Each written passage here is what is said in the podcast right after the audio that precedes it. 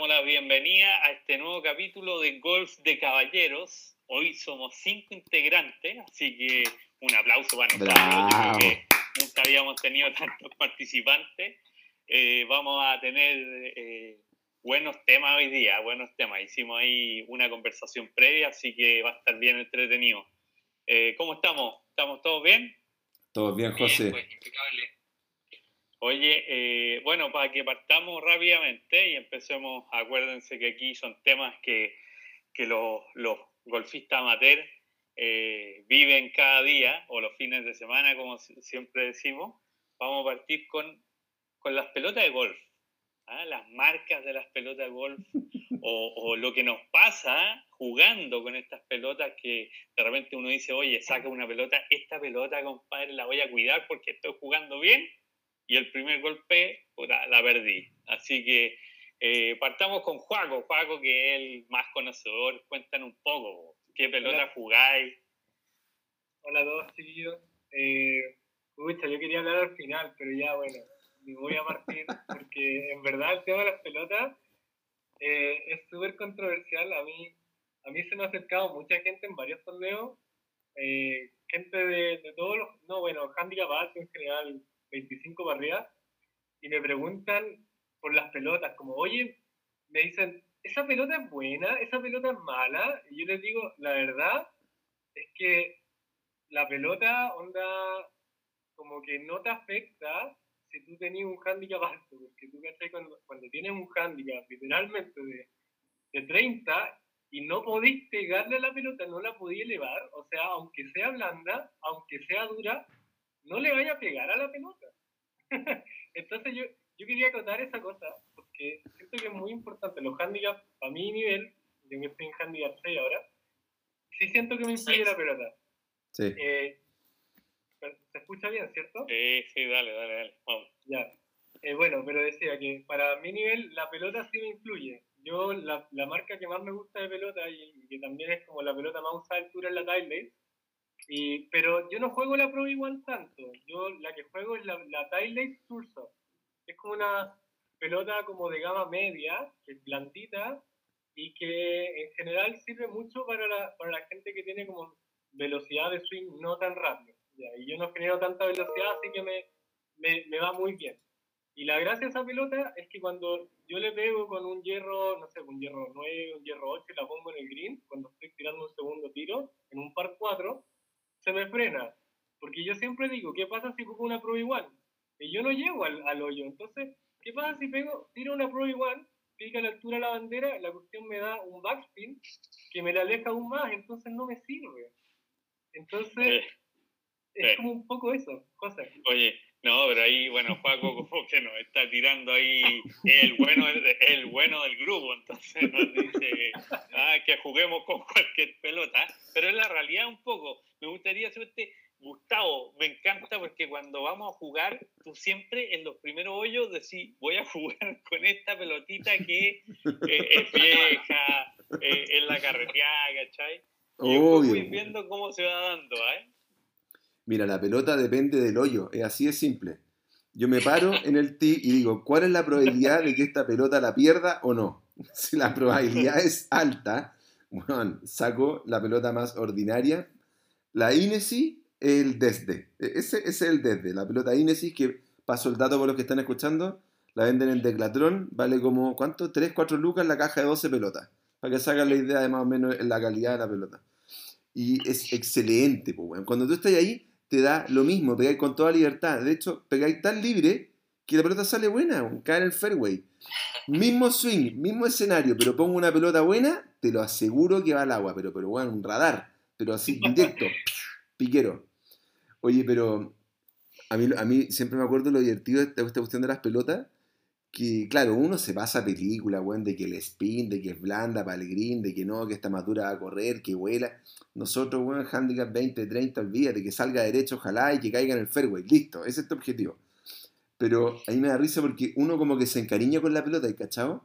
Así como que si hay varios ah, hoyos y no la perdís, ¿cachai? Te encariñaste como que, bueno, esta es la pelota. Entonces, me acuerdo una vez eso, eso pasa, perdón, eso pasa como cuando partís jugando y que generalmente las primeras veces tenéis que llevar varias pelotas porque termináis perdiendo, pero yo creo que uno de los logros más importantes es cuando lográis jugar los 18 hoyos con una misma pelota. Sí, pero mira, escúchame. Es como que terminamos y decimos, oh, Escúchame. cacha, la misma pelota. Mira, todos acá conocen al maestro, al profesor Pedro Pozo, el que tiene un tío weón de esos de aquello, y que, bueno, y que estábamos en una clase, dando, así jugando una concagua, y de repente yo una pelota lo mismo, ¿cachai? Como que me encariñé porque la weón, no la perdí, impresionante, no se caía al agua, seguía, seguía, y era la pelota más roñosa de todas las que podían haber. Era Y de repente- cuadrado. Una pelota carreteada, ya era, ya era tan oscura que ya brillaba, te juro, así, pero bueno, mala, mala, mala. Y de repente el profe me ve la pelota y me dice, bota esa cochina. ¿qué estás haciendo con esa pelota, weón? Que no da ni pique, weón, esta pelota se entierra, bota esa cuestión. Pero sabéis que yo te juro que estaba tan encariñado que la seguí usando. Porque era la pelota de la suerte, ¿cachai? Porque esa pelota no se me perdía nunca. Así que nada. Oye, ahí, ahí sumar un poco en- en- con el profe Pedro. En, en Aconcagua, bueno, para los que no conocen, es por el lado izquierdo te salís de cancha y por el lado derecho es agua. O sea, la pelota que con la que partiste muy probablemente no sea con la que uno termine. Y ahí, ahí con, con JP eh, fuimos a jugar una vez y comenzamos a, a contar los hoyos donde no perdíamos las pelotas. Ya no nos interesaba hacer puntaje, sino que era no perder la pelota. Y en esos tiempos tú podías jugar 27, 27 hoyos sin problema porque había menos gente que iba a jugar. Entonces, bueno, mi récord fueron 26 hoyos con la misma pelota. Bueno, llegué al hoyo 9 por tercera vez y ahí la perdí. O sea, me dolió y era una INE, sí, era una INE 100, o sea, una pelota de 400 pesos, pero la mejor pelota con la que he jugado. Oye, no, pero es, es entretenido el tema de las pelotas. A nuestro amigo Molio, que hoy día no pudo estar, le encantan las pelotas de colores. po. Acuérdense que le mandamos a hacer para su cumpleaños, le mandamos a hacer sus pelotas de colores, amarillas, verdes. Yo creo que el personaje que más eh, colores diferentes le he visto en sus pelotas. De todas maneras. Ahí juego, a ver, ¿cómo? Oigan, pero yo pensé que ustedes iban a decir cuáles pelotas son las que más les gustaban pues, también, pues sí.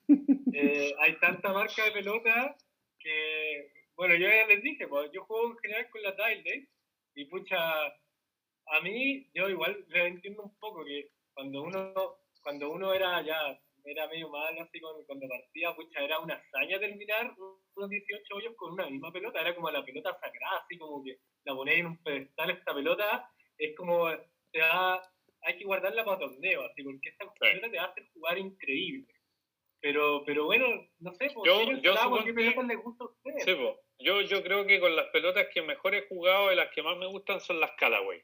Las Callaway yo creo que son también son una buena calidad, no son tan caras como las Tyler, por decirte, también uno busca también eso, po. precio-calidad siempre a los que somos más amateur eh, y que perdemos más pelotas nos duele, pero las Callaway creo que son una... eh, a mí me gustan las Callaway. No sé, ahí Gustavo, KK, Sí, yo. Killer, a ver. No, Killer, Killer primero, Killer primero.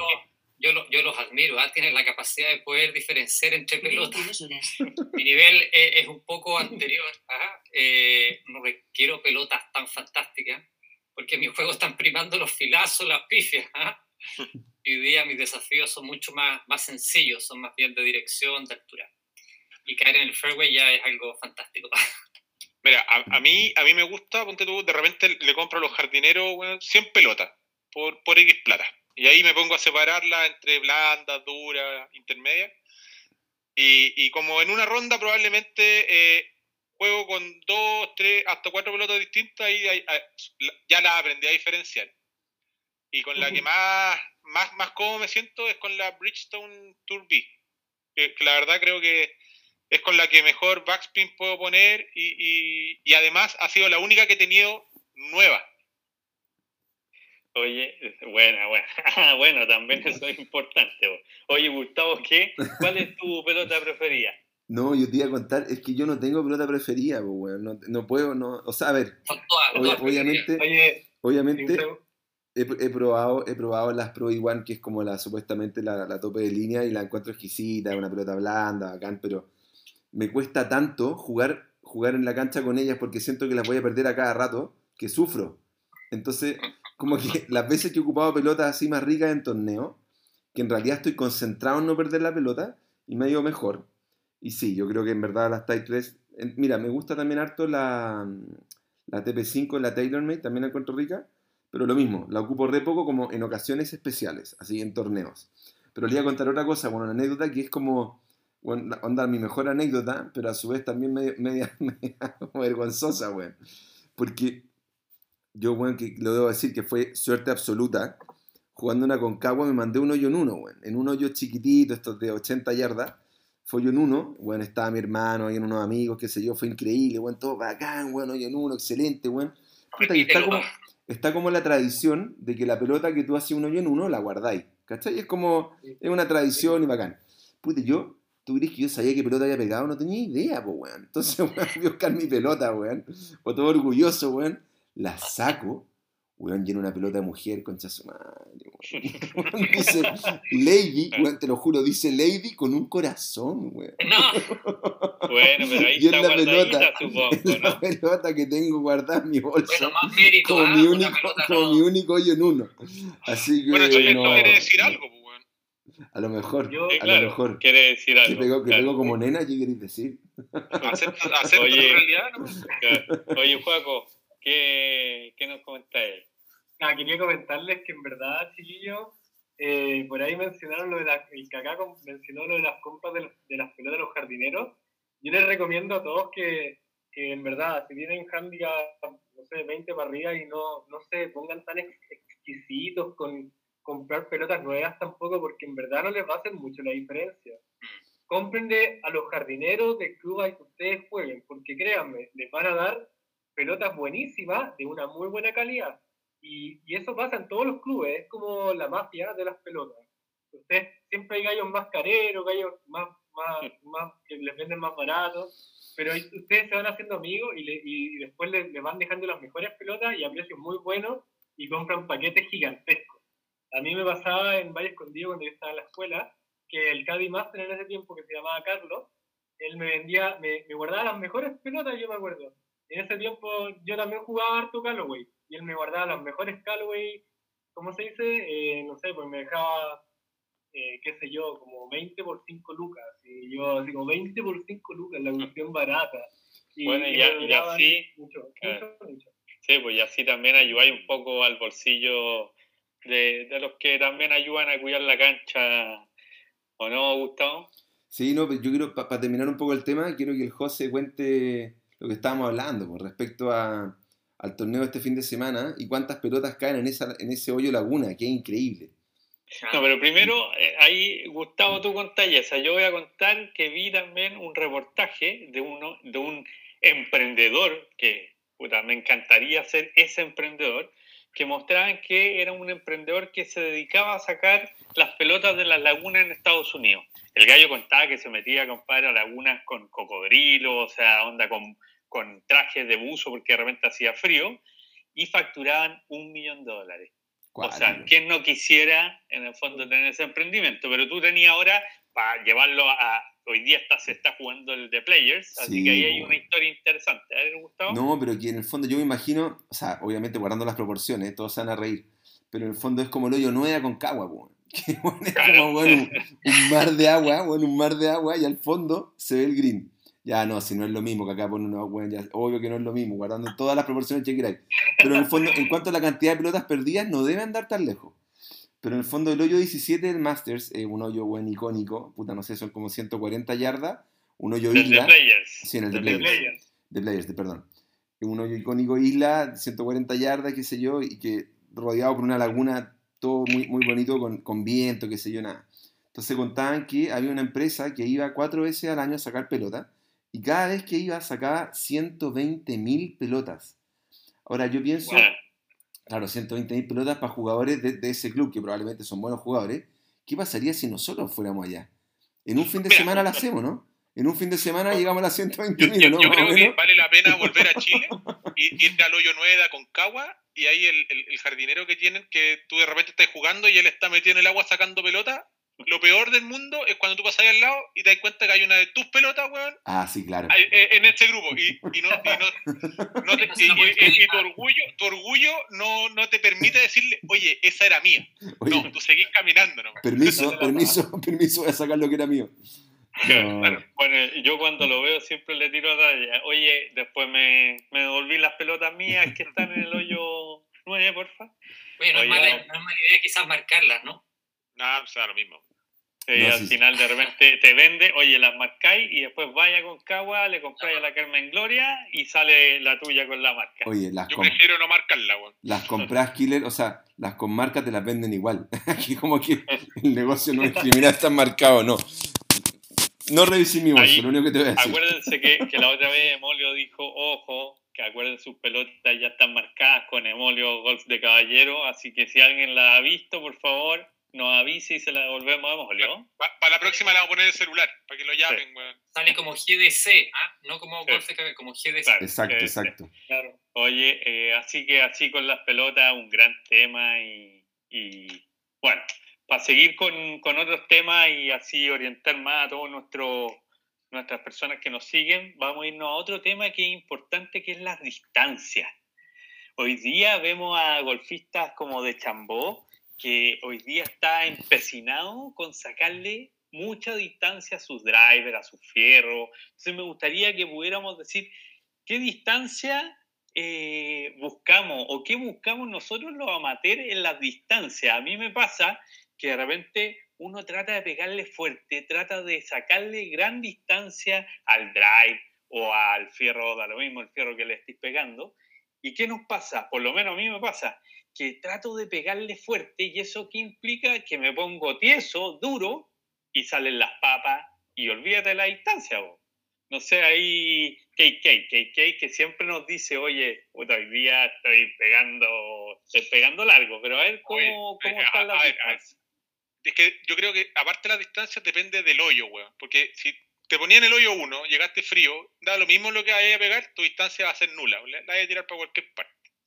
Ahora, en este grupo hay que reconocerlo y tenemos un problema serio.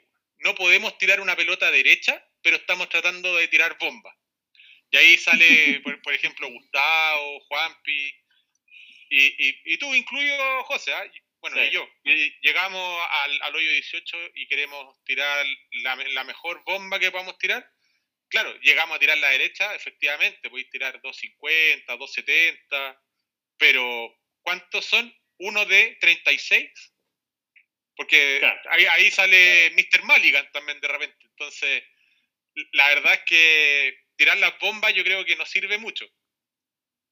Sí, po. ahí, bueno, Juaco, que Joaquín, puta, es el mejor del grupo, pero también por la distancia de repente, o la potencia no es tanta, pero, pero nos da clases de que al final la, parece que la distancia de repente juega a favor y en contra, Juaco. Bueno, yo, yo no pego tan largo en el driver. Si vamos a hablar del palo más largo, tenemos que hablar del driver. Y Claro. onda, yo pego en 240, 250. Y creo que cuando el chico pegaba 200 yardas hacía a duras penas. Pero, pero sé que de aire pego 220, 230 y me corre a las 240, 250. Para mí, en verdad, yo siempre he querido pegar más largo porque, escucha, ahora en el tour tuve los gallos y no solamente pegan más largo, sino que pegan derecho. No necesariamente pegar más largo significa que pegáis chueco. Ahora bien, si te raís, un driver que tú en general pegáis 270, pucha, podéis terminar en cualquier lado y eso es terrible.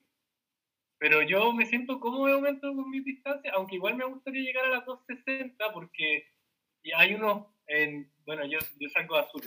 Hay algunas canchas que se están alargando un poquito y, y de repente ayuda a pegar un buen driver así, no sé, pues 260 en un par 4 y después tener un hierro 7, un hierro 8 en el segundo tiro que te facilita las cosas. Pero si estáis en un hoyo muy largo y pegáis poco y no sé, pues llegaste a las 200 yardas y después tenéis que sacar un hierro largo, ya está como complejo, compleja la cosa. Sí, pues, pero... Pero, No, dale, dale. dale. Ah, bueno, pero bueno, ese es un poco como mi encrucijada. El, el tema es, si quiero ganar más distancia, tengo que pegarle más lejos. Y, y como, bueno, si vaya a pegar más lejos y más certero, también tenéis que mejorar la otra área de tu juego, porque si después te queda un hierro 8, hierro 8 tenéis que jugar ese juego bien, pues tenéis que jugar bien el hierro 8. Porque si pegaste un hierro 8 en un par 4, la dejaste al lado y después, ¿qué pasa? Que tenías entonces, como que da lo mismo tu distancia. Como Igual es súper loco Ahí suponte va, a pasar ahí con Gustavo, que es el que incluso tiene el trackman y, le encanta este tema de las distancias. Eh, es, al final nosotros tratamos en los par 4 de llegar con 2. Ahí Gustavo siempre nos dice, no, si yo quiero llegar con 2, pero siempre también nos dice Gustavo que nosotros deberíamos de quizás pensar en llegar con tres y hacer quizás un bogey y así vamos a bajar nuestros handicaps. Pero, pero Gustavo el máster eh, con Trackman, con todo lo que se ha comprado en las distancias. Ahí cuéntanos. O sea, el máster de pasarme película. Eh, Porque sí, dejaste mal, pues, sí. Me dejaste mal parado, pues, José, ¿qué onda? El máster de la puerta 3. Oye, pero nada, esa tecnología me ayuda a mejorar. Bueno, no, yo creo que, yo creo que al final es un concepto que se está hablando de que en realidad este como golf moderno, que en realidad tú veis todos estos cabros, weón, de 20, 30 años, que pegan unas bombas, weón, todos, todos están pegando, weón, 300 yardas, ¿cachai? Están haciendo que las canchas queden cortas. Y muchas de las canchas que, que eran como históricamente de cierto, digamos, distancia, las están agrandando, porque en realidad a nivel profesional los tipos ya están sacando las distancias ridículas. O sea, los par 4 llegan con el drive y la dejan arriba de uno. Que son par 4 Sí, que históricamente no era así. Entonces, nada. Eh, yo creo que la distancia sí es súper importante. Y, y y por algo, digamos, ahora como el juego moderno y es cada vez más profesionalizado, se nota que la gente está buscando más distancia. Y es como un poco ahí el, el- el innovador, ¿cachai? Ha sido de Chambó. Y hay gente que lo está tratando de seguir y probablemente de los amateurs, muchos, ¿cachai? También queremos, queremos seguir así. Y no se puede, obvia- por razones obvias. Pero también, en el fondo, a mí una de las cosas que me, que me gusta del golf es que yo siento que este no es, un, no es un deporte de potencia, siento que es un deporte de precisión. Entonces también como que un poco lo que dice el juego, no sacáis nada con pegar fuerte si pegáis chueco, no te sirve absolutamente de nada. Entonces obviamente la distancia tiene que ir acorde a tu control. Si tú en el fondo no tienes la capacidad de controlar más distancia, no es tu distancia, así de simple. Entonces, por lo menos al nivel nuestro, creo que son más películas que, o esperanza, o, o ilusión, o utopía, lo que tú quieras llamarlo. En el fondo quieres pasar los 200 de aire, sí. Claro, yo los paso, yo puedo pegar más de 200 de aire, pero dos de 10 la dejo en el fairway y la otra 8 las dejo en el fairway, pero el hoyo al lado.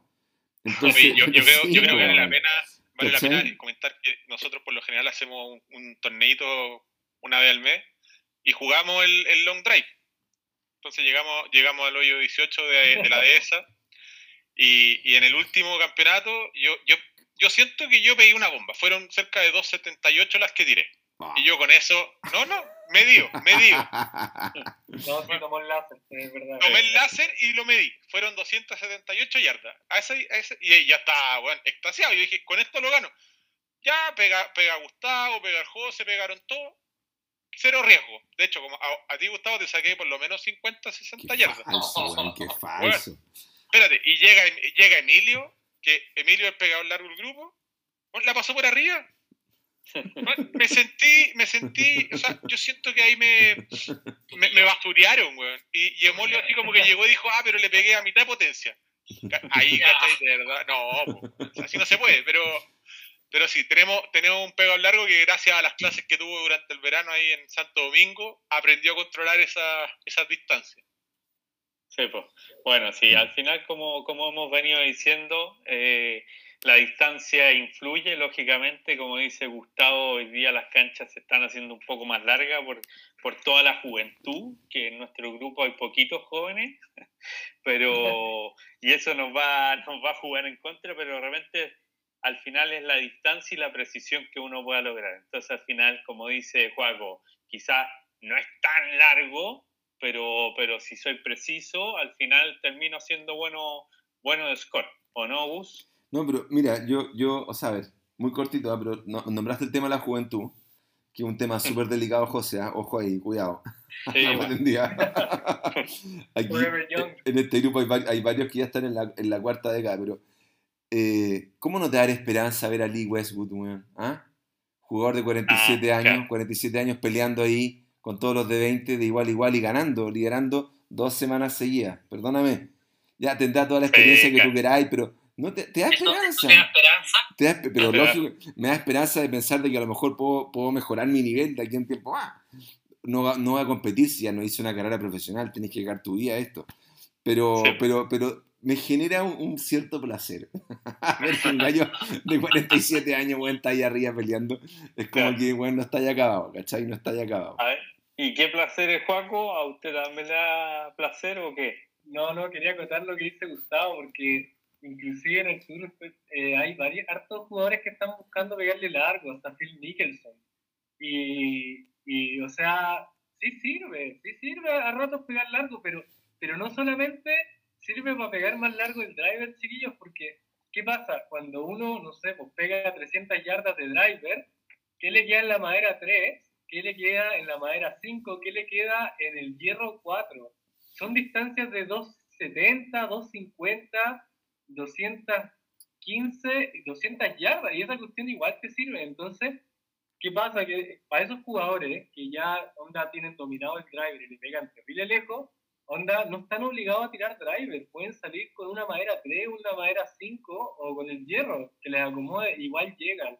Entonces, es, es es como, ahí, ahí esa, esa es una ventaja para mí, eh, onda de pegar largo. Pero bueno, pero bueno, sí, yo creo que si hablamos de quién pega más largo en el grupo, todo esto, así como para hacer un, así ver, hablar entre nosotros como quién es pegador más largo, sin duda que está Emolio. Emolio gana a todos, a todos por lejos el driver largo. Pero yo creo que lo sigue, lo siguen ahí en segundo lugar el, el Juan Pi, Juan Pichon, que de repente ahí logra aceptarle. En tercer lugar, no sé, está como en el KK. Y ya entre los más abajo estamos como yo, Gustavo, el Killer y el Jean Paul. No sé cuánto pega Jean Paul. No, Jean Paul no pega más de ¿qué 190. Y como lo mata la- Amigo, es. Oye, eh, A todos los mata, pero así con así con las distancias. Oye, pero bueno, para ir eh, despidiendo el capítulo de hoy, eh, la idea es también ponerle un poco de historia y ir contándole a la gente de cosas simpáticas. Y estuvimos ahí conversando un poco de lo que es el Maligan. ¿ya? Rápidamente vamos a hacer un pequeño resumen de por qué existe el Maligan. Bueno, para que todo- todos los que nos escuchan y de repente no saben qué es, es generalmente cuando uno parte en el hoyo 1 eh, y dice, oye, juguemos con un Maligan. En el fondo es un tiro que generalmente se va al, o, no, o no avanzáis y tenéis uno, uno como de repuesto. Pero ahí en la historia, eh, Killer, cuéntanos un poco cómo salió esto del, del Maligan en el golf. Bueno, en realidad sin haber eh, investigado tan profundamente, ¿ah? Sí, Pero claro. no hay, no hay, no hay Claro. tan claro porque hay distintas teorías. ¿ah? Pero una de ellas dice que una persona, ¿cierto? Un tal David Maligan, que había llegado muy tarde con los, a jugar con los amigos y el primer golpe lo tiró pero espantoso, lo tiró muy mal. Y ahí pidió jugar por segunda vez, pues, excusándose que se había llegado demasiado cansado. Ahora, ojo, ¿ah? porque generalmente se usa eh, desde el tee de salida, pero creo que cuando salimos entre amigos se utiliza en más de una ocasión en cualquier lado, ¿o no? Oye, tenemos, tenemos un experto en el grupo, un panelista experto de Maligan, pues, weón. KK. Sí, KK, sí, KK, yo creo que es mira, el King. Él tiene un magíster, un posgrado y un PhD. Así que, Si, por si va- favor, si va a ir a enséñanos. jugar, tenéis que disfrutar. po, weón. Yo me voy a ir a meter a buscar la pelota a un arbusto, ni cagando.